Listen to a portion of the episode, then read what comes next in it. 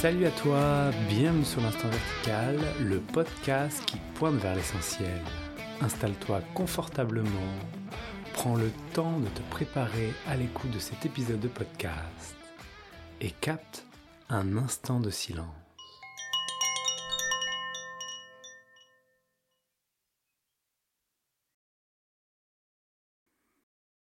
Bienvenue dans ce nouvel épisode de l'Instant Vertical. Aujourd'hui, c'est micro ouvert à l'expression libre de ce que ça a envie de dire. C'est également le dernier épisode avant un petit moment de vacances où je vais laisser le mois d'août tranquille pour euh, laisser déposer tout ça et revenir le 4 septembre pour la rentrée 2023. Pour commencer cet épisode, il y a vraiment une invitation à euh, se relier à la recherche spirituelle en elle-même. Dans mon parcours, dans les gens que, que, je croise, parfois que j'accompagne lors de retraites que j'organise ou, dans la vie qui se, qui, se, qui se crée autour, on va dire, de la recherche spirituelle, il y a vraiment plusieurs étapes que je peux euh, nommer dans euh, cette, cette résurgence d'une spiritualité vivante.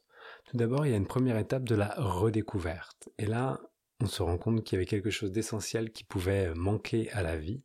Et tout d'un coup, euh, on retrouve un goût très fort. Cette découverte, cette redécouverte, crée une sorte de feu qui forcément amène tout un lot de questionnements.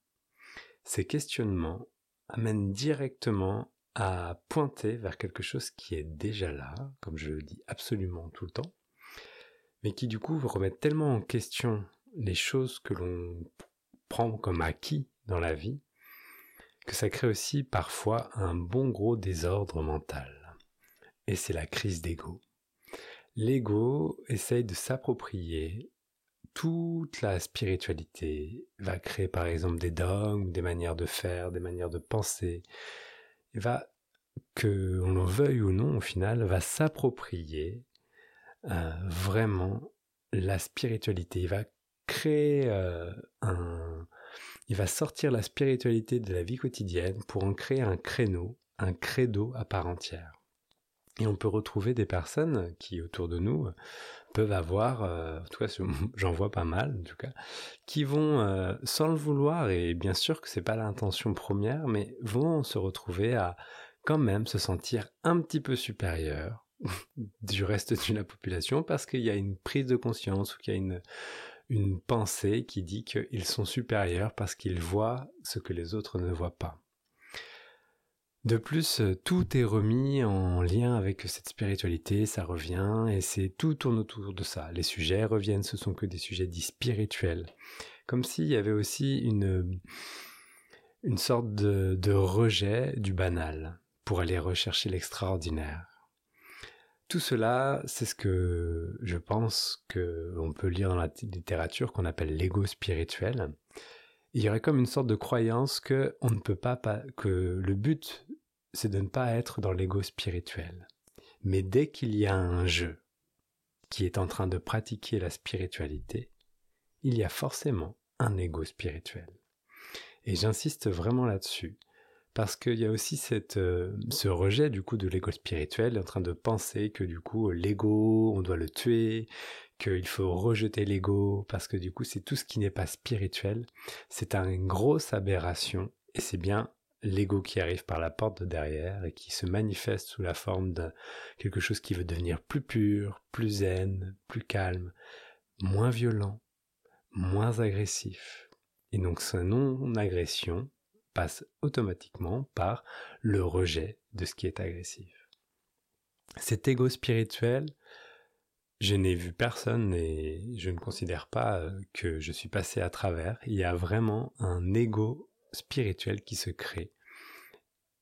Si on arrêtait de le dévaloriser, peut-être qu'on pourrait voir que ça fait partie d'une sorte de maturation.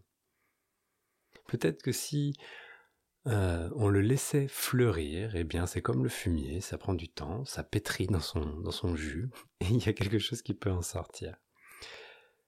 Peut-être que euh, la, la manière de voir l'ego spirituel comme euh, quelque chose à laquelle on doit passer, va permettre vraiment ce dépouillement qui est nécessaire derrière. Mais j'insiste vraiment là-dessus, et toute personne qui pense que l'ego doit mourir ou que je dois tuer l'ego est en train de jouer à l'ego qui pense que la vie serait meilleure sans ego. Dans ce qui m'a été euh, amené de vivre ou de ce qui m'est donné de vivre, comme le dit Annie, que j'aime beaucoup cette manière de dire les choses, dans ce qui m'est donné de vivre, il est vu que lorsque il n'y a plus ce rejet de l'ego ou d'arrêter de considérer qu'il y a une dualité entre quelque chose qui ne serait pas l'ego et quelque chose qui est considéré comme ego, il peut être vu que tout est vécu, tout est accepté et que l'ego n'a pas l'existence qui est imaginée. L'ego qui est pointé, l'ego qui en grec veut dire je, hein, c'est ce je primordial, ce je profond, qui était une personne, une entité euh, imaginée, n'a pas la, texture, la singularité qui lui est donnée par l'imaginaire. Et cela suffit. Ça n'a pas besoin de tuer ou de penser que l'ego devrait être d'une autre forme, d'une autre manière.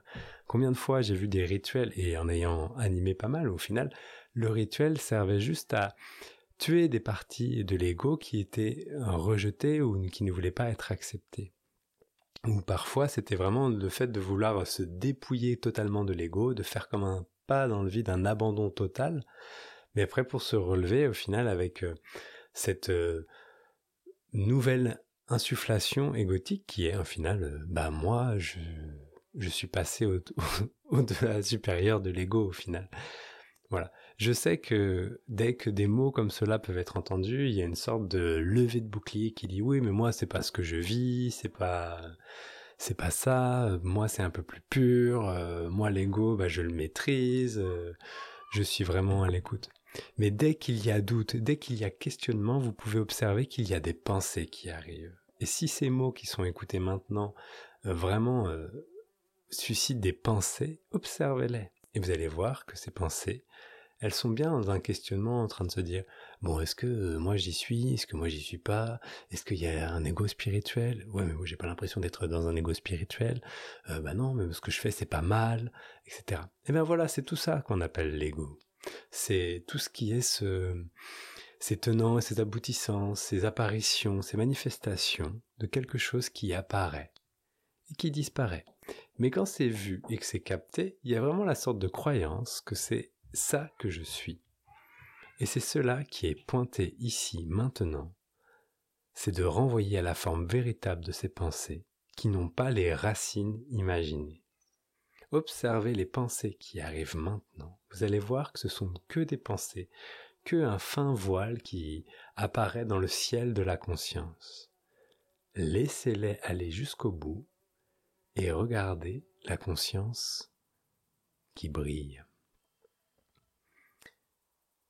L'ego spirituel adore en faire des caisses. L'ego tout court, en fait, adore en faire des caisses. Mais celui qui pense que, de par son travail ou son cheminement, a déjà dépassé des stades, atteint des niveaux, même si le vocabulaire qui est utilisé c'est un vocabulaire différent, observons la manière dont nous en faisons des caisses. Et je peux vous assurer que c'est toujours très rigolo de voir à quel point on en fait des tonnes et des tonnes et des caisses. On peut avoir des discussions d'heures entières à refaire le monde basées sur un point de vue dit spirituel. On peut euh, inventer toutes sortes de manières de communiquer avec son dialogue intérieur ou des entités qui nous guident, qui nous amènent de l'avant. On peut se laisser traverser par des milliers d'émotions on peut euh, avoir la prétention de, de soigner ou d'apporter du soin à des personnes.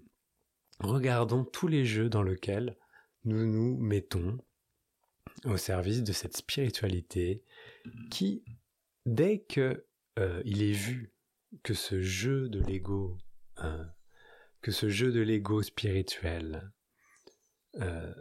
et, voilà pris en flagrant délit de d'égotisation spirituelle, on va dire, eh bien, il est vu qu'il n'y a absolument pas un endroit dans, notre manière de, de vivre le monde où il y a ça c'est la spiritualité, ça c'est pas la spiritualité.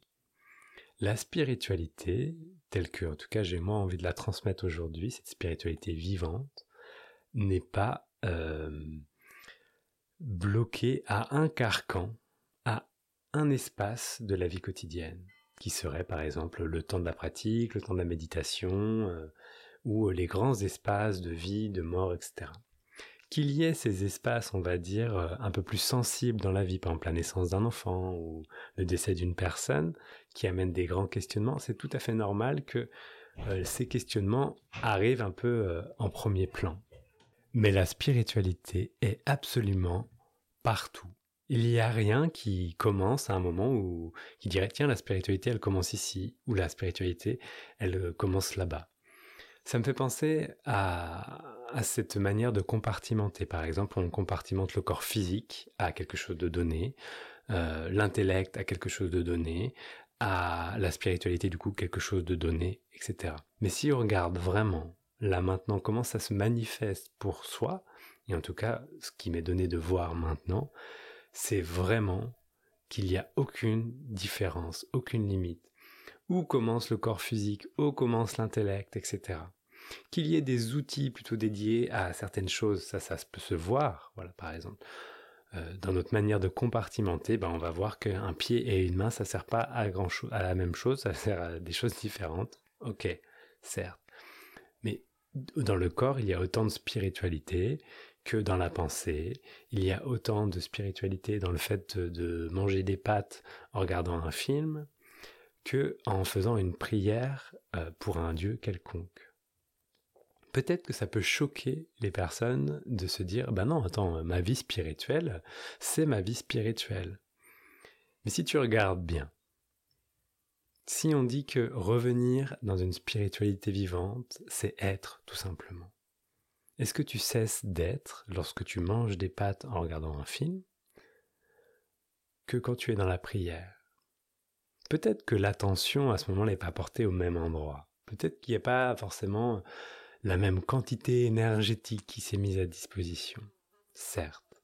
Mais la spirituelle n'est pas une histoire d'énergie. La spiritualité n'est pas une histoire de des choses qui seraient mieux de faire que d'autres. Par exemple, nombre de personnes que, je croise souvent ont des discours entre, eh bien, euh, ne pas manger de viande, ça va permettre d'avoir une spiritualité, on va dire, plus éclairée ou plus vivante. Je veux dire, le fait de manger de viande n'a rien à voir avec le fait d'être. À moins qu'il y ait une identification sur le fait que je suis quelqu'un qui ne mange pas de viande. Ou alors que je ne suis pas quelqu'un qui ne mange pas de viande. Mais dans tous les cas, que l'on mange de la, viande ou pas, il n'y a absolument aucune incidence sur ce que l'on peut appeler être. Si la spiritualité vivante, ça pointe vers être, si cette spiritualité vivante, c'est aller vers euh, cet éveil de la conscience qui voit la conscience, ou la conscience qui se révèle de sa véritable nature, peu importe comment c'est nommé, il est tout simplement vu que dans le moindre petit moment banal de la vie, eh bien tout avait la même valeur. Ça fout un gros coup à l'ego spirituel qui imagine qu'il doit faire énormément de choses, il doit en faire des tonnes comme je le disais tout à l'heure, pour pouvoir se prouver qu'il est sur un chemin spirituel, qu'il est plus spirituel que d'autres personnes. Et c'est là où on peut apercevoir dans les, dans les petites interstices qui, qui se laissent couler, on va dire, de, de cette façade de l'ego, qu'il y a vraiment cette croyance que je suis un petit peu plus supérieur que quelqu'un, par exemple, qui mangerait de la viande ou qui serait dans une autre démarche. Bien sûr que dit comme ça, on va tout de suite voir que, bah oui, évidemment, il n'y a, pas, a pas de différence entre euh, moi et quelqu'un qui mange de la viande. Mais il y a quand même une pensée qui va peut-être se dire là, mais si quand même, parce que moi j'ai compris des choses. Mais t'as compris quoi? Qu'est-ce que t'as compris? Tu as une connaissance plus fine du corps, tu as une connaissance peut-être plus fine de ce qu'on va appeler euh, une énergie, peut-être que tu vois la pensée, que tu as une démarche autre, mais qu'est-ce qui a été compris vraiment? Est-ce que l'essentiel est visible? Et c'est cela la question qu'on peut se poser. Là où il y a de la simplicité, il y a l'évidence. Et là où il y a l'évidence, il peut être vu qu'il n'y a pas besoin d'en faire des tonnes pour vivre une spiritualité vivante. Bien sûr qu'on peut jouer à plein de choses et c'est rigolo de jouer. Mais c'est comme, euh, voilà, moi je pratique le clown. Mais quand euh, le clown est en train de faire quelque chose, il est bien obligé d'avouer ce qu'il est en train de faire. Et si je suis en train de jouer à quelque chose et que j'y prends un goût, et que je fais un peu la personne qui fait la drama queen, qui, qui en fait des tonnes, etc., en faire l'aveu, ça fait du bien. Ça fait du bien parce que ça démontre totalement l'identification que malgré le fait que j'en fais des tonnes, eh bien je ne me prends pas trop au sérieux. Voilà, peut-être que c'est une invitation et c'est peut-être ce qui avait vraiment envie de sortir aujourd'hui. Bien sûr que ce questionnement euh, général va aller nous frétiller euh, les, limites, ça va nous peut-être même nous approcher de ce qu'on pourrait penser être la folie. Ça va nous retourner la tête, ça va nous euh, retourner l'esprit, peut-être ça va nous faire passer pour certains par des phases de grande souffrance qui sont très présentes et qui se réveillent. Peu importe ce qui se produit quand il y a le feu, on va dire, de cette euh, volonté de voir qui se réveille.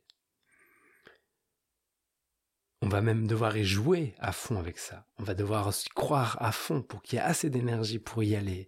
On va devoir s'identifier à Et vous allez voir que les pensées, elles vont se dire, ouais, moi j'aimerais bien devenir ceci, puis moi j'aimerais bien devenir cela, etc., etc., etc. Mais n'oublions pas la simplicité dans tout ça.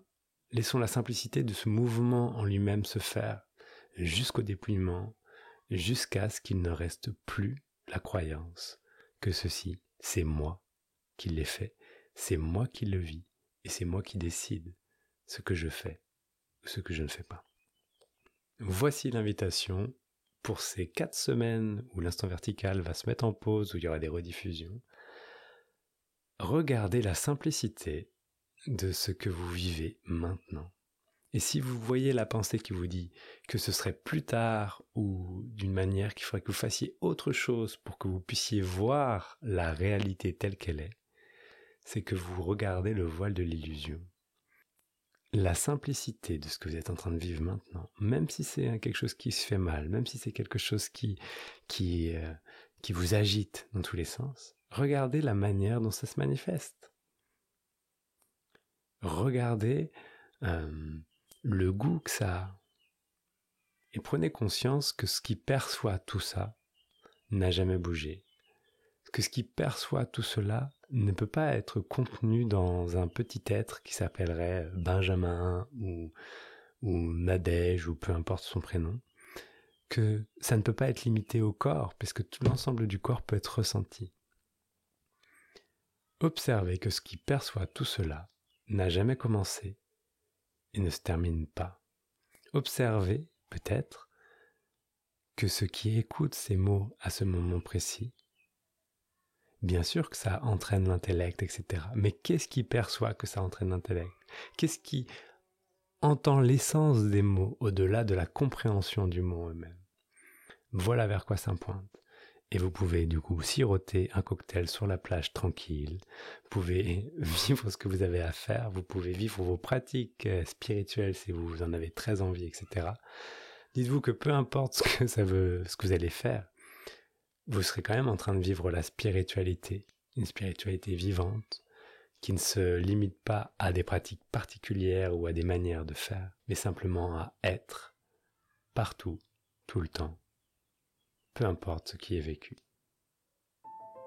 Voilà, je vous souhaite de belles vacances et je vous retrouve le lundi 4 septembre pour un nouvel épisode de l'Instant Vertical. En attendant, n'hésitez pas à partager, commenter, et puis pourquoi pas inspirer des nouveaux épisodes en m'envoyant un mail via les réseaux sociaux ou sur mon mail que vous trouverez dans la bio. Belles vacances à tous. Je vous laisse un dernier instant à l'écoute de la verticalité de ce moment.